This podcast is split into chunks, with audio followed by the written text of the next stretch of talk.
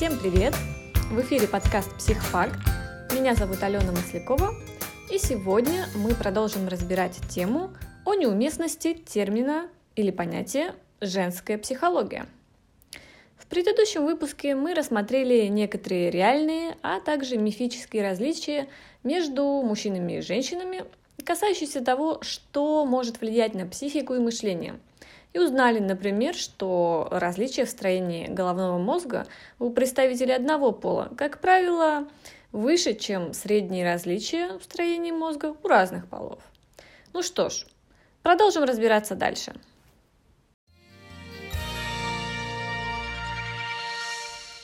Пожалуй, одним из главных аргументов против того, чтобы создавать направление женская психология – будет тот факт, что индивидуальная вариативность всегда побеждает.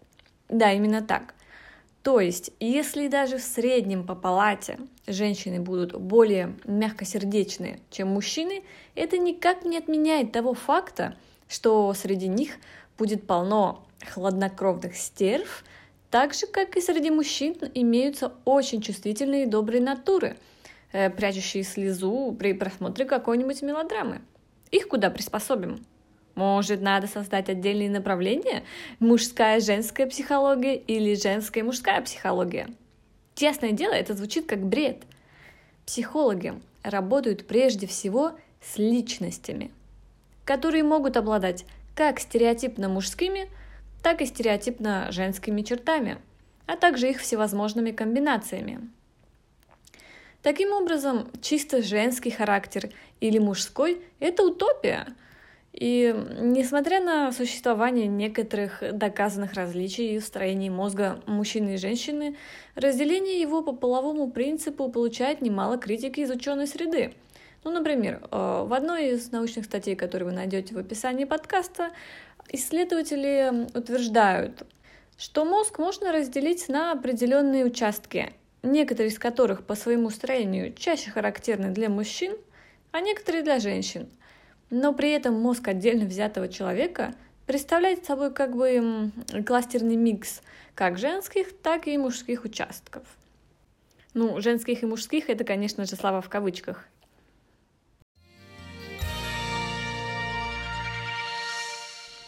Также существуют обширные исследования личностных и психологических характеристик, которое было проведено среди 5000 э, подростков. Эти характеристики включали в себя как стереотипно женские, ну, например, обеспокоенность по поводу собственного веса, вовлеченность в домашние дела, так и стереотипно мужские, как, например, импульсивность или э, склонность к правонарушениям. Так вот, Результаты показали, что ни один, подчеркиваю, ни один человек не набрал только лишь мужские или только лишь женские показатели по всем изучаемым характеристикам. Типичным оказалось мозаичное распределение как женских, так и мужских черт, э, сочетаемых в одном характере. Также стоит упомянуть и о том, что э, развенчан еще один миф – долгое время распространяемый э, работами психолога Саймон Барон Коин о диаметральной противоположности характеристик эмпатия и склонность к систематизации, а также о противоположности таких черт, как ориентированность на людей или ориентированность на вещи. Ну, как вы понимаете, первые э, характеристики, то есть эмпатия и ориентированность э, на людей приписываются преимущественно женщинам, а вторые, такие как склонность к систематизации или ориентированность на вещи, приписываются мужчинам. Так вот, а, исследование показывает, что а, сообщенная людьми собственная тенденция к сочувствию, ну то есть эмпатии, практически ничего вам не говорит об их тенденции к систематизации, а также люди могут быть ориентированы как одновременно и на людей, и на вещи – так и на одну из этих характеристик, либо же не на одну из них совсем.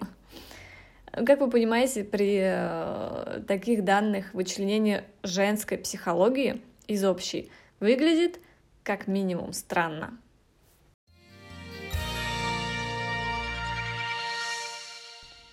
Ну и, конечно же, критикуя разделение психологии по гендерному принципу, я не могу не упомянуть о существовании такого факта, как э, пластичность мозга, то есть, по сути, способность его изменяться, э, и влияние социокультурных факторов. Ну, чтобы вы понимали, о чем идет речь. Скажем, у человека с детства изучавшего игру на фортепиано, мозг будет работать и развиваться отлично от человека, всю жизнь играющего в футбол – с характерными для музыкального человека нейронными связями, которые нарабатываются в ходе э, всей жизни. Но особенно интенсивное их э, конструирование идет в детстве. Таким образом, даже зарегистрированные различия в сформировавшихся нейронных связях у разных полов не являются гарантией того, что они были э, рожденные. Ну, например, как утверждается э, в одной из статей BBC, из-за огромной пластичности нашего мозга, особенно во время взросления, любое наблюдаемое различие может быть банальным продуктом социального давления и тенденции к стереотипированию. Ну а теперь вы просто представьте, как будет происходить формирование мозга у девочки, а, выросшей в среде, где, скажем так, э, девочки должны быть красивыми и выйти замуж, а у мальчика постоянно впитывающего картину мира, где мальчики никогда не плачут, мальчики зарабатывают деньги, мальчики пьют пиво. Да-да, во многом именно благодаря такому вот э, самовоспроизводящемуся социокультурному механизму мы наблюдаем рождение таких клишированных, стереотипных и явно сексистских понятий, как женская психология.